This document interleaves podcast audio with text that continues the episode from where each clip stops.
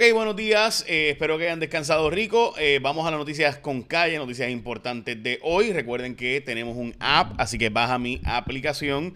Que ayer te hubieras enterado primero del asunto de pues, todo lo que pasó con el representante Alonso y demás. Así que, y otras noticias importantes, te las enviamos directamente a la aplicación. Así que entra a tu App Store, la que sea, eh, y buscar Jay Fonseca y está la aplicación, que aunque se llama como yo, no soy yo solamente el que escribe, somos un grupo de personas que estamos trabajando ahí. Eh, vamos a noticias importantes para arrancar. La más importante de hoy en Georgia.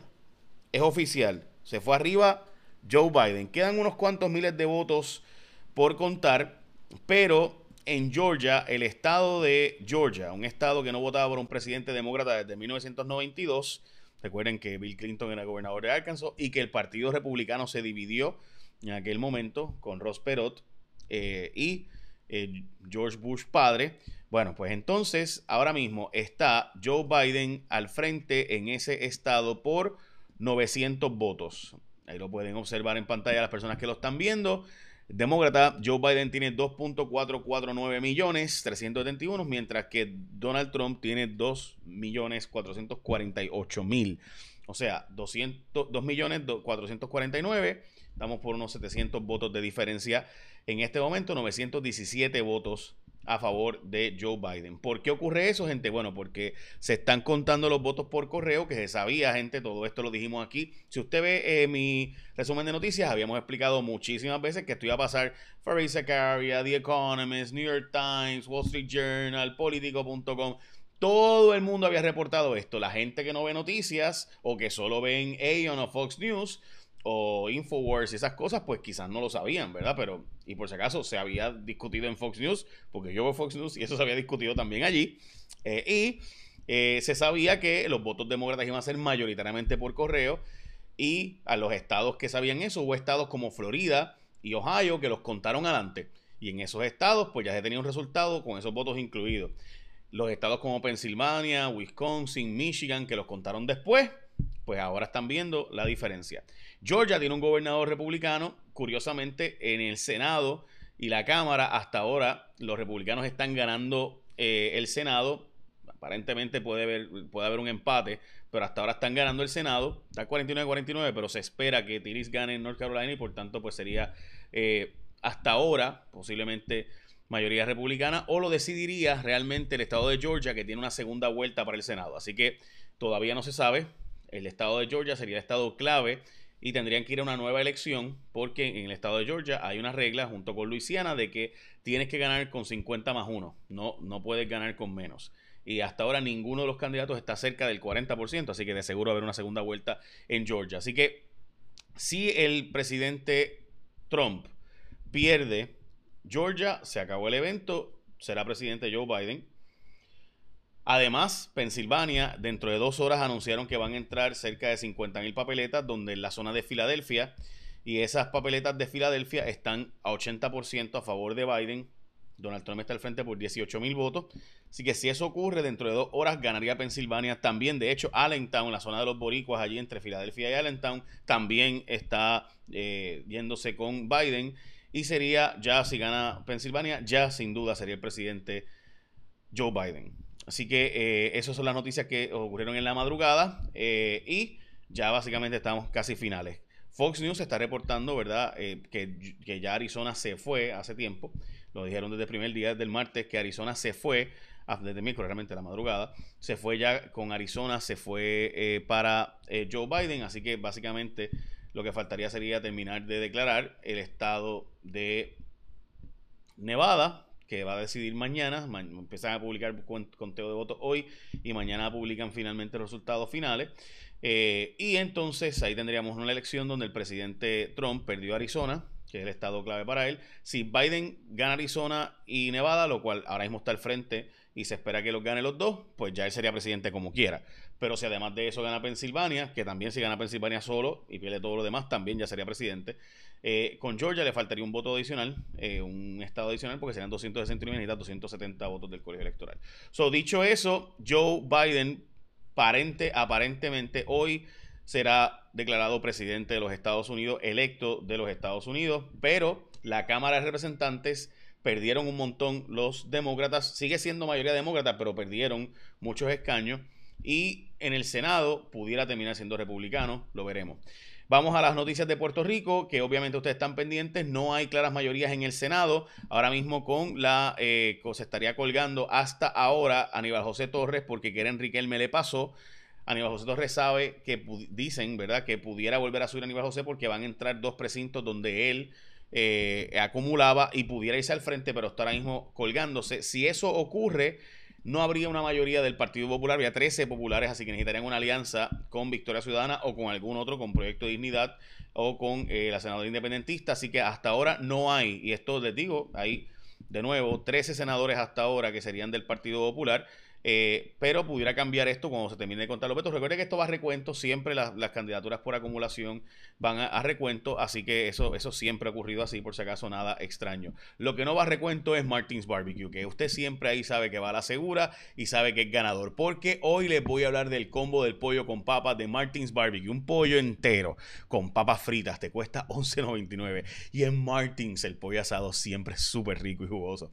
Así que para almorzar o para cenar, para bregar con la familia, cuando tengas una diferencia en el trabajo, cómprale Martins y todo el mundo se pone contento. Así que ya sabes, arranca hoy para Martins Barbecue, el mejor pollo. Ah, y además que es preparado todas las mañanas, hecho fresco para ti por manos puertorriqueñas. Qué rico. Martins Barbecue. Bueno, vamos a lo próximo. En la Cámara de Representantes está pasando lo mismo que pasó en el Senado. Pudiera no haber una mayoría de la Cámara de ninguno de los dos partidos. Eh, porque hay 22 escaños que se están yendo con el Partido Popular. Eh, pero hay una, y les voy a explicar ahora por qué, lo mismo pudiera ocurrir en este caso a la inversa, eh, porque Che Pérez en el oeste de Puerto Rico tiene problemas, pero vamos a hablar de eso ahora. Yo siempre les dije que Che Pérez iba a estar quizás en toda ¿verdad? Ese distrito que es el distrito de Aguada. Este es de Mayagüez, pero realmente es un distrito de Aguada, de Aguada y, Añasco, este, porque creo que de Mayagüez es un pedacito.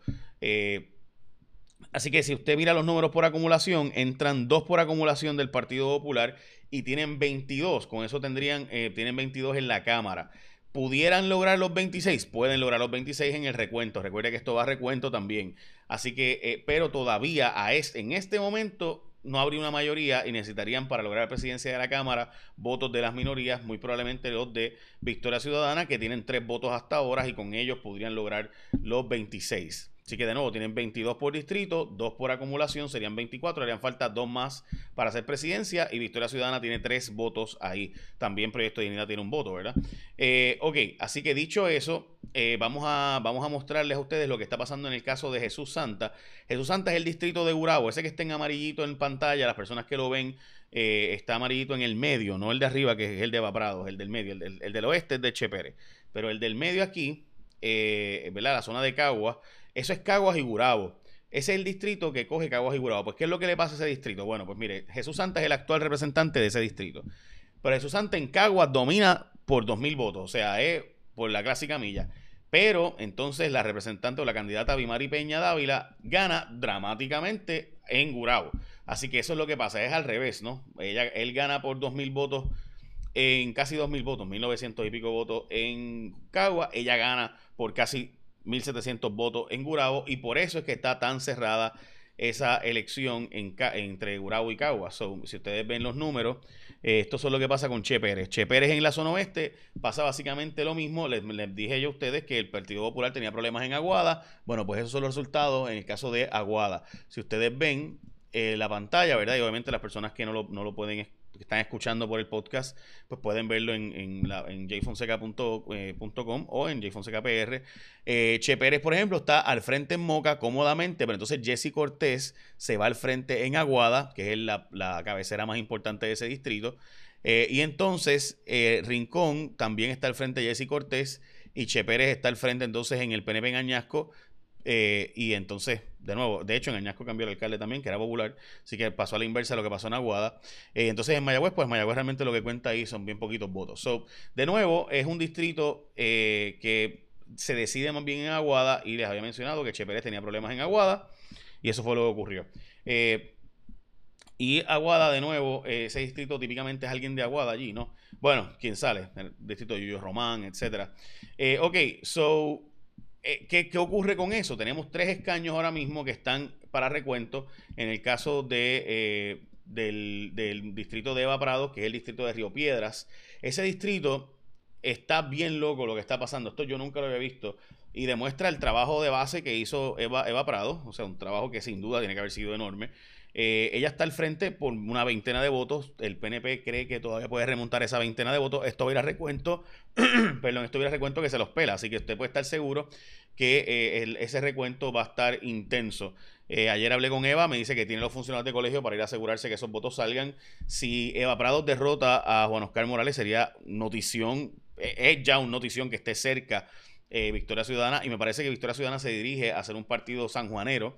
Eh, esto pasa en otros lugares del mundo, esto es común en otros lugares del mundo donde la zona metropolitana tiene un partido hegemónico y, o un partido dominante y que no tiene presencia en el resto de la isla, pero sí, o el resto del país, pero sí la zona metropolitana. Recuerde que San Juan tiene dos senadores, cinco representantes y una alcaldía, así que eh, ser un partido de San Juan. Yo siempre pensé que Manolo Sidri iba a correr por San Juan y que iba a correr para precisamente buscar en San Juan una zona y, pues no lo hizo y Victoria Ciudadana parece que está haciendo eso y pudiera tener un candidato. O sea, yo, yo soy de los que cree que si hubiera sido Lugar o la candidata a la alcaldía de San Juan hubiera ganado cómodamente, hubiera barrido. Esa era mi opinión. De hecho, lo planteé hace mucho tiempo, no lo dijo de ahora. Siempre pensé que iba a ser Julín la candidata a la gobernación, Lugar la candidata a San Juan y Manuel Natal candidato al Senado por, por acumulación. Eh, y entonces Néstor Duprey para, por candidato a la, en la Cámara. Eso fue lo que pensé originalmente que iban a hacer, asegurándose de ganar San Juan porque tú ganas San Juan, tú puedes entonces hacer una estructura política para el resto del país poco a poco. Pero necesitabas ganar San Juan, así que San Juan era muy importante.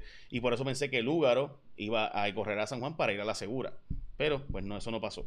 Eh, dicho eso, la noticia más importante del día de hoy son que ha llegado 518 las hospitalizaciones del COVID.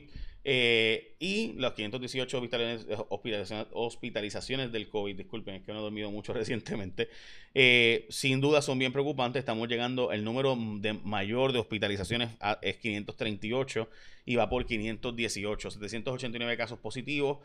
Eh, de COVID, 364 en prueba molecular, perdón, en prueba serológica, y las muertes reportadas incluyen un hombre de 48 años, también otro hombre de 67 y 91 años, junto con otros de 75 años, entonces mujeres de 73, 87 y 57 años de edad. Los portadas de los periódicos, vamos a eh, Delgado no sé el triunfo de Luisi, es la portada de primera hora, el legislador va para la cárcel, eh, pues, este, de la urna a la cárcel, ya tú sabes.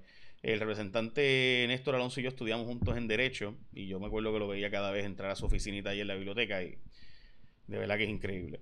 Eh, el periódico Metro tiene a los Estados Unidos, eh, ¿verdad? Como la noticia más importante, porque el Donald Trump dijo que están robando las elecciones y ya han empezado movimientos de, pues, eh, de estos tipos milicias armados a manifestarse en diferentes estados.